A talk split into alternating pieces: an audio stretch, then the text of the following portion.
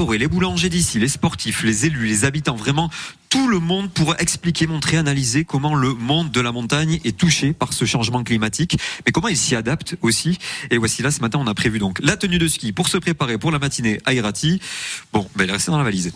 C'est ça, exactement. Et pour euh, parler de ce sujet, on est en compagnie de, deux hommes. Bichente Oinar, bonjour.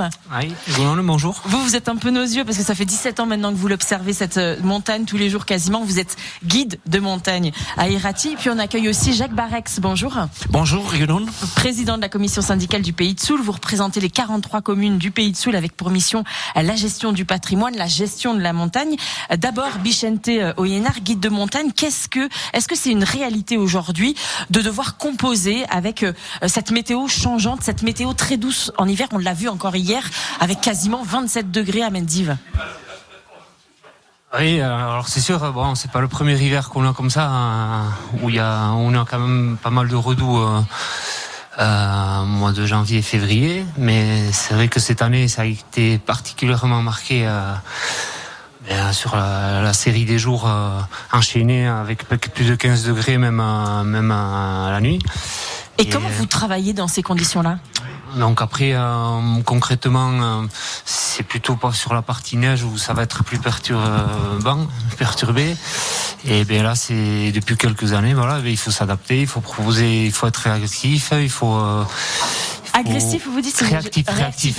non, agressif, non, non, non, on va pas être agressif. À la, à la météo, on va pas pouvoir changer grand chose.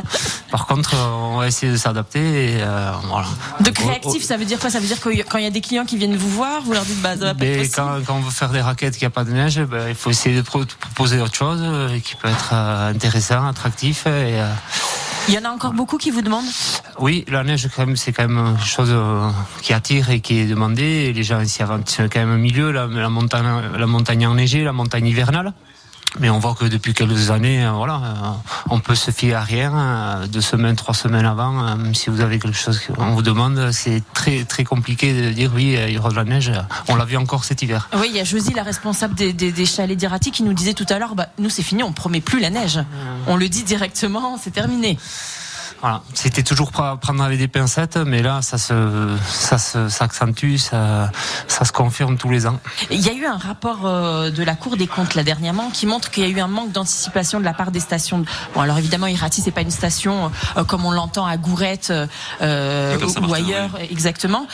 Mais voilà, qu'il faut à tout prix maintenant développer un tourisme quatre saisons. C'est le cas aussi à Irati. Est-ce qu'il y a quatre saisons déjà? Non, mais on est en plein dedans. C'est-à-dire que voilà, on va, on va développer d'autres activités que l'activité montagne. Enfin, montagne, neige. Euh, Par exemple, vous. Euh, ah ben oui, oui. Après, euh, voilà, ça c'est. Moi, je vais pas parler à la place d'autres où il y a des infrastructures, il y a des, il y a des gros moyens autour. Hein. Moi, mon petit niveau, voilà, c'est des petits changements, mais c'est ça a toujours été ça de toute façon.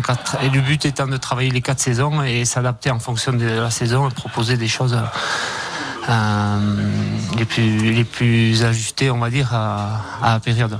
Euh, je m'adresse maintenant à, Jacques Barex, président de la commission syndicale du Pays de Soul. Euh, sur l'activité tourisme, est-ce qu'on peut dire que voilà, on, a tourné une page aujourd'hui à Irati, la page neige? Alors, je ne sais pas si on va tourner définitivement la page neige, au moins pour le ski de fond, euh, la question s'est posée. Euh, euh, parce qu'est-ce qu'il fallait continuer à entretenir les pistes de ski de fond alors que bon deux jours après ou trois jours après ça fondu bon voilà. Donc c'est un choix cette année qui a été fait par les élus de la commission syndicale c'est d'arrêter le damage des pistes pour le ski de fond. C'était trop lourd financièrement? c'est un choix économique effectivement voilà. Et pour, pour peu de possibilités de pratique. Euh... Ça, ça, ça, fait quelques années que régulièrement vous aviez lancé, enfin vous aviez maintenu l'activité euh, euh, ski de fond. Oui. Et, et, ça fonctionnait pas? Si, euh, ça fonctionnait, mais euh, bon, ce que vient de dire Vicente aussi, c'est que bon, c'est euh, le, le, bon, ça change vite. On a des pistes qui sont quand même assez exposées sud, euh, ça fond vite, donc c'est de c'est de l'entretien pour pas avoir des pistes derrière euh, ou la garantie de pouvoir faire du ski. Alors, euh, bien évidemment, on a bien d'autres activités et d'animation et on, va conserver euh, notre activité raquette. Et, et doit devenir une destination raquette des Pyrénées, bon, avec d'autres activités, d'autres animations que, que Josie doit mettre en place et qu'on voudra proposer. Hein, mais, mais des activités qui sont moins, moins engageantes pour vous quand il n'y a pas de neige, quoi. Euh, alors qui sont moins engageantes, mais qui sont en, accord avec le territoire, euh, avec euh, un petit peu ce tourisme proche de la nature qu'on veut mener, voilà. Et, alors, qu'est-ce qu'on développe, qu'est-ce qu'on développe donc à la place et Dans quelle mesure? Qu'est-ce qu'on met en, en, quelles infrastructures on met en place justement pour développer ce tourisme quatre saisons? Alors, des infrastructures, je ne sais pas, mais au moins des animations. C'est-à-dire que, bon, déjà, l'été, on en a, et l'hiver aussi. Hein, c'est aujourd'hui des sorties euh, en forêt, c'est aussi euh, euh, un grand pôle de, de, je dirais, une grosse animation qu'on veut. Ici, c'est l'ornithologie euh, qu'on favorise, un petit peu les promenades. Bon, euh, aujourd'hui, euh, le silence, les marches, le, le, les trottinettes électriques, le VTT. Bon, il y a, y a beaucoup La trottinette électrique maintenant. Oui, la trottinette électrique aussi, puisqu'on a quelques quelques animations aussi qu'on peut faire euh, de ce style-là. Bon, la marche, on, sait euh, la montagne. Euh, avec son silence, on peut toujours découvrir de très très belles choses, je crois. Bichente Oyenar, guide de haute montagne sur les randonnées. Est-ce que aujourd'hui vous proposez plus de randonnées, des randonnées différentes, euh, plus nombreuses peut-être euh? Pas forcément. Plus non, mais euh, moi après je travaille avec tous les publics, hein, vous savez, hein, c'est particulier. Des, non, mais ce que je veux dire, c'est des sentiers. Est-ce qu'on fait en sorte de, de proposer ben, Les gens, euh quand on prend par un, avec un guide en général, ben, on, essaie de faire des choses que peut-être que les gens ne feraient pas tout seuls, ou d'amener notre œil euh, sur notre environnement naturel, et l'environnement naturel et et euh, voilà, même si vous avez des, des fois j'ai des personnes du coin euh, où on fait redécouvrir un peu de notre œil euh, la montagne, la forêt, etc. Donc oui, aujourd'hui voilà l'évolution de la montagne, tout le monde part en montagne. Et puis l'effet Covid, ça accentue encore ça. Mais voilà, nous, cette plus, on essaie d'amener, moi, de mon côté, cette plus-value de, de l'accompagnateur en montagne, d'amener dans notre œil. Donc, est-ce que vous euh, sensibilisez par exemple sur l'écologie, sur ce thème-là ah, mais tous les, Toutes les thématiques se, se touchent. Hein. Vous savez, euh, on parle autant de la, de la, de la gestion de la forêt, de l'ornitho, des, des, des, fleurs, du pastoralisme. Euh, euh tout, tout, vous savez, euh, tout est lié, quoi. Tout est lié. Quand on est dans un environnement comme à Irati, tout, tout, est lié, la chasse, la migration, il faut parler de, de tout. 8h17 sur France Bleu Pays Basque. France Bleu Pays Basque, le 6-9, en direct d'Irati. Nous sommes ce matin depuis les chalets d'Irati. On s'intéresse à l'évolution hein, climatique, évidemment. On va plus forcément avoir, enfin en tout cas, de moins de neige maintenant à Irati. Il faut développer les, les activités. Nous en discutons avec Bichente Oyonart, qui est guide de haute montagne ici à Irati, et Jacques Barex, le président de la commission syndicale du pays de Soule. Ah, Bichente Oyonart qui a évoqué d'ailleurs la, question du pastoralisme. Et je m'adresse là maintenant à Jacques Barex, président de la commission syndicale du, pays de Soule. Vous êtes en lien avec euh, les agriculteurs de ce pays pour euh, développer, notamment maintenir la pratique de l'agropastoralisme. Euh, et on peut dire quand même que les producteurs font partie des premiers observateurs de la nature. Qu'est-ce qu'ils vous disent aujourd'hui de cette nature?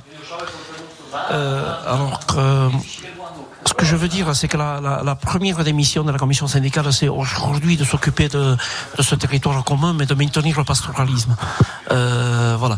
Donc, euh, voilà. Après, c'est euh, de, de, travailler avec eux, de diffuser leurs produits, de, de, voir tout le mal qui se donne un petit peu euh, pour faire du produit, du produit de qualité. Et puis je veux dire que ces agriculteurs aujourd'hui, euh, euh, ils entretiennent les espaces, ils entretiennent la montagne. C'est aujourd'hui la montagne est si belle aussi. C'est parce qu'ils font un gros travail, un petit peu de, de, maintien dans la nature.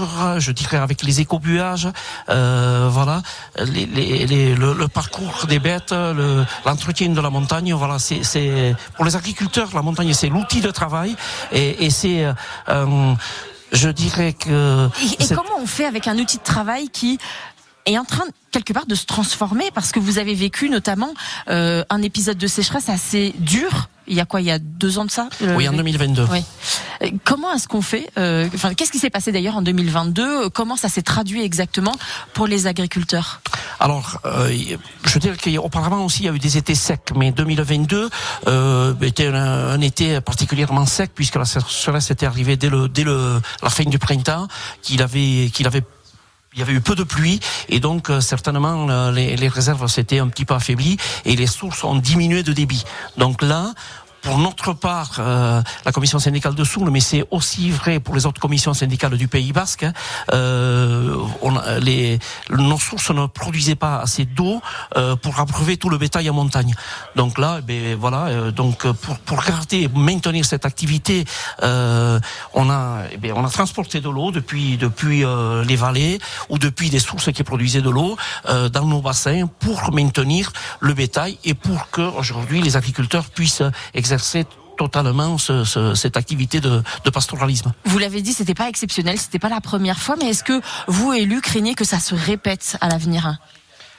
Alors, au vu du changement climatique, effectivement, on a, des craintes et, on, est vigilant là-dessus. Et ce qu'on peut dire, c'est que au niveau de l'association des commissions syndicales, des quatre commissions syndicales du Pays Basque, on veut mener une étude euh, pour le renforcement de nos réseaux et de nos sources, afin de maintenir euh, et de, de soutenir cette agriculture de montagne et ce pastoralisme qui est euh, pour nous, qui nous paraît essentiel.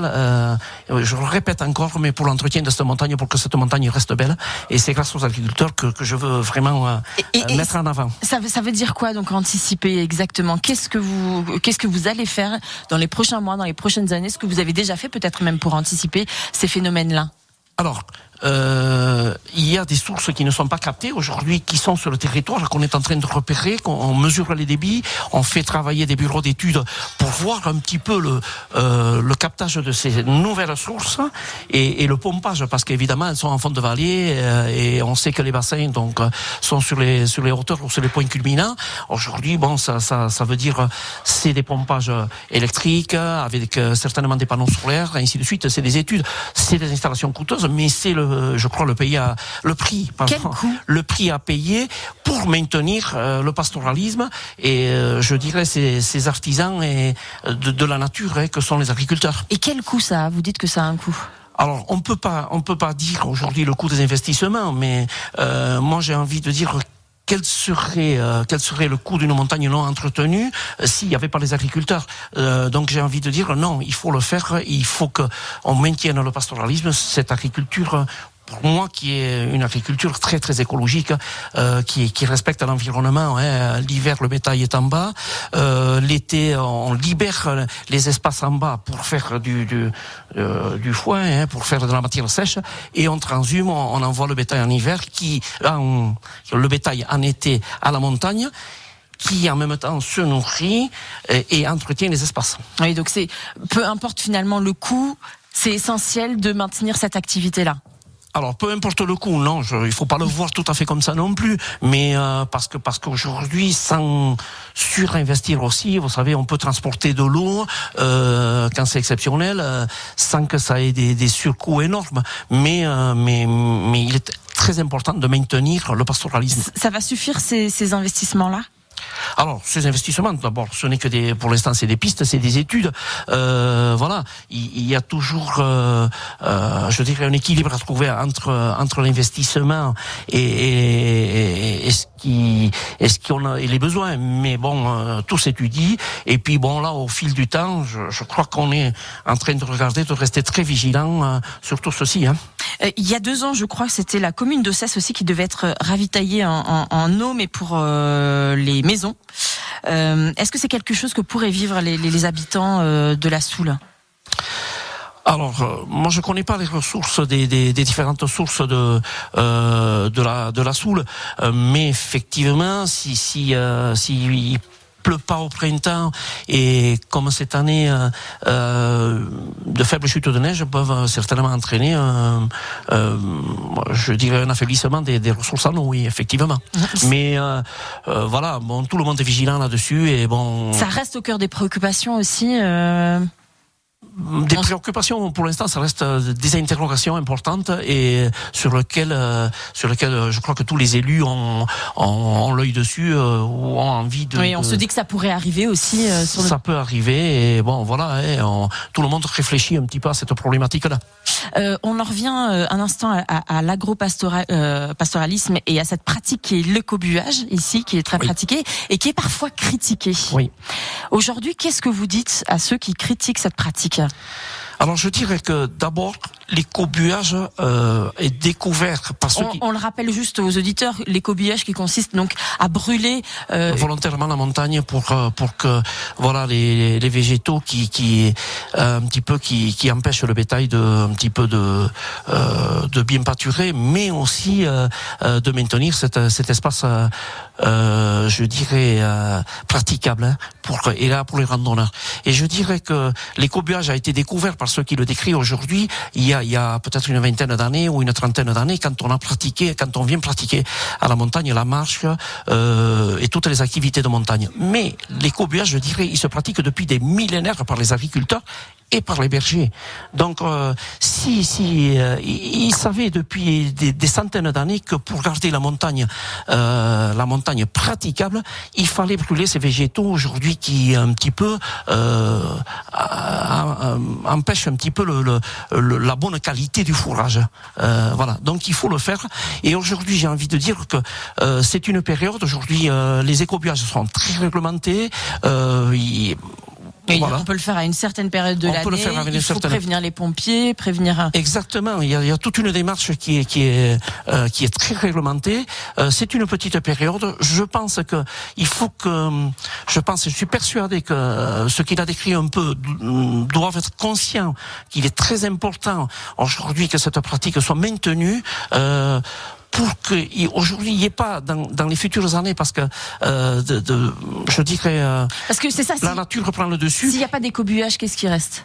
Comment, comment évoluerait la montagne basque s'il y avait Alors, euh, c'est l'ensauvagement. Hein. Je dirais qu'aujourd'hui, euh, on, on, voit que les, les broussailles, les taillis et tout ça prennent le dessus. Si c'est pas brûlé chaque année, ben, ben ça, ça, ça, gagne du terrain et ça, ça prend des, des pans entiers de, de, de collines qui sont aujourd'hui des possibilités d'incendie l'été, de gros incendies l'été, et on le voit dans certains pays. On a vu la Grèce, on a vu euh, en Californie, on a euh, vu euh, Bordeaux tout simplement. Aujourd'hui, quand on maintient pas la nature ou quand voilà, on n'entretient pas cette nature, euh, eh bien, ça peut créer de, de, de très gros incendies, de très graves incendies. Et je dis que cet écobuage-là, il régule ce côté-là. Et aujourd'hui, tout en maintenant cette montagne praticable pour, euh, pour les bergers et pour les agriculteurs. Merci à vous, Jacques Barex. Je rappelle donc que vous êtes président de la commission syndicale du Pays de Soul. Je remercie également Bichente euh, Oyenar qui est euh, guide de haute montagne, donc de cette montagne à Irati. Et moi, je remercie. Et Lucas, à qui on a coupé le micro. Et, et on se demande pourquoi. Euh, voici là manifestement des contacts dans cette radio. Merci beaucoup francebleu.fr pour écouter cette, cette interview. Votre info trafic et mobilité en